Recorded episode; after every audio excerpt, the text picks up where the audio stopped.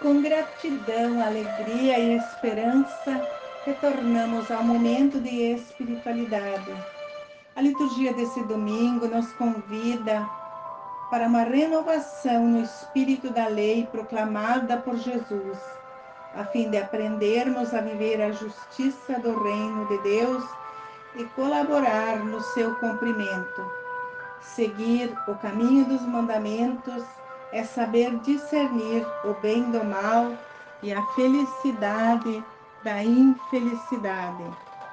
Na primeira leitura do livro do Eclesiástico, traz a observação dos mandamentos como regras que nos resguardam e são claras. Deus, desde a criação, permitiu o livre-arbítrio para cada um escolher o que achar melhor colocou a água e o fogo, vida ou morte, o bem ou o mal. Cada um escolhe o que quiser, mas receberá o que escolheu. A sabedoria do Senhor é forte e sempre te acompanhará. Seus olhos estão voltados para os que temem e que são prudentes. Todas as escolhas têm consequências e seremos responsabilizados por elas. A segunda leitura de São Paulo aos Coríntios revela que as pessoas que sabem e compreendem a sabedoria de Deus não se deixam envolver pela sabedoria do mundo, pois a sabedoria do mundo é a sabedoria dos poderosos que estão votados à destruição.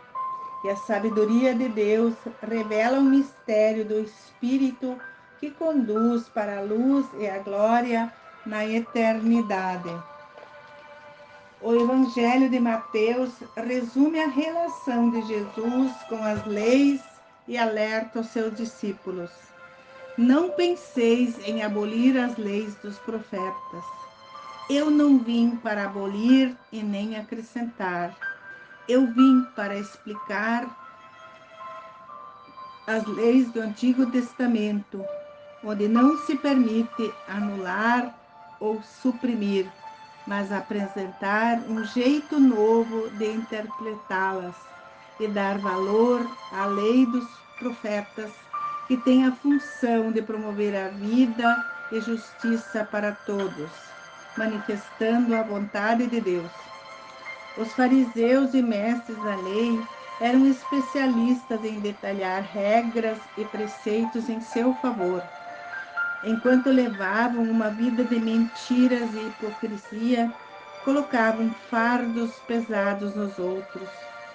Jesus chamou isso de sepulcros caiados, pois usavam lupa para enxergar os defeitos dos outros e tapavam o olho para não enxergar os seus. Jesus aperfeiçoa a compreensão da lei, compadecendo e restituindo a dignidade do povo, que deve ter o direito de justiça igualitária. Ele levou tão a sério a lei e a viveu em plenitude, combatendo a escravidão e a sujeição do povo oprimido. Vivenciou a lei com autenticidade, por isso foi crucificado. Mas ensinou os seus discípulos o maior mandamento: amai-vos, um ensinamento que tem autoridade.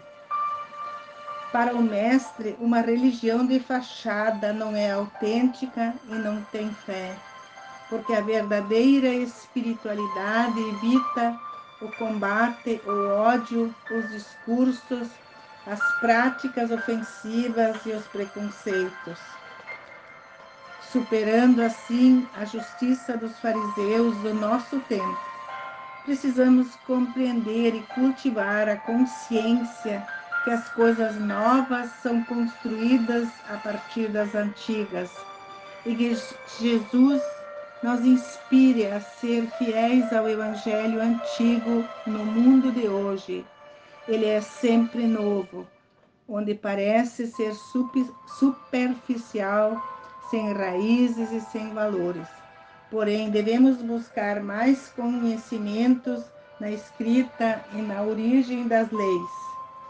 A lei se organizou no início da criação. Deus, ao criar o universo, criou a natureza com regulamentos que devem ser vividos segundo a lei do Senhor, pois toda sabedoria vem do Criador.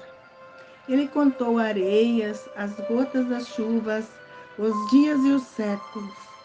Sabedoria é prudência, é entendimento, descoberta, temor e compreensão.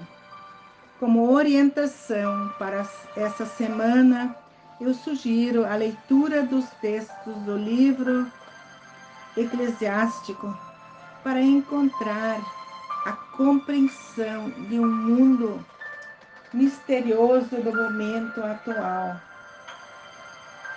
O profeta Isaías também complementa, relatando suas profecias e as consequências para um povo que respeita a lei de Deus.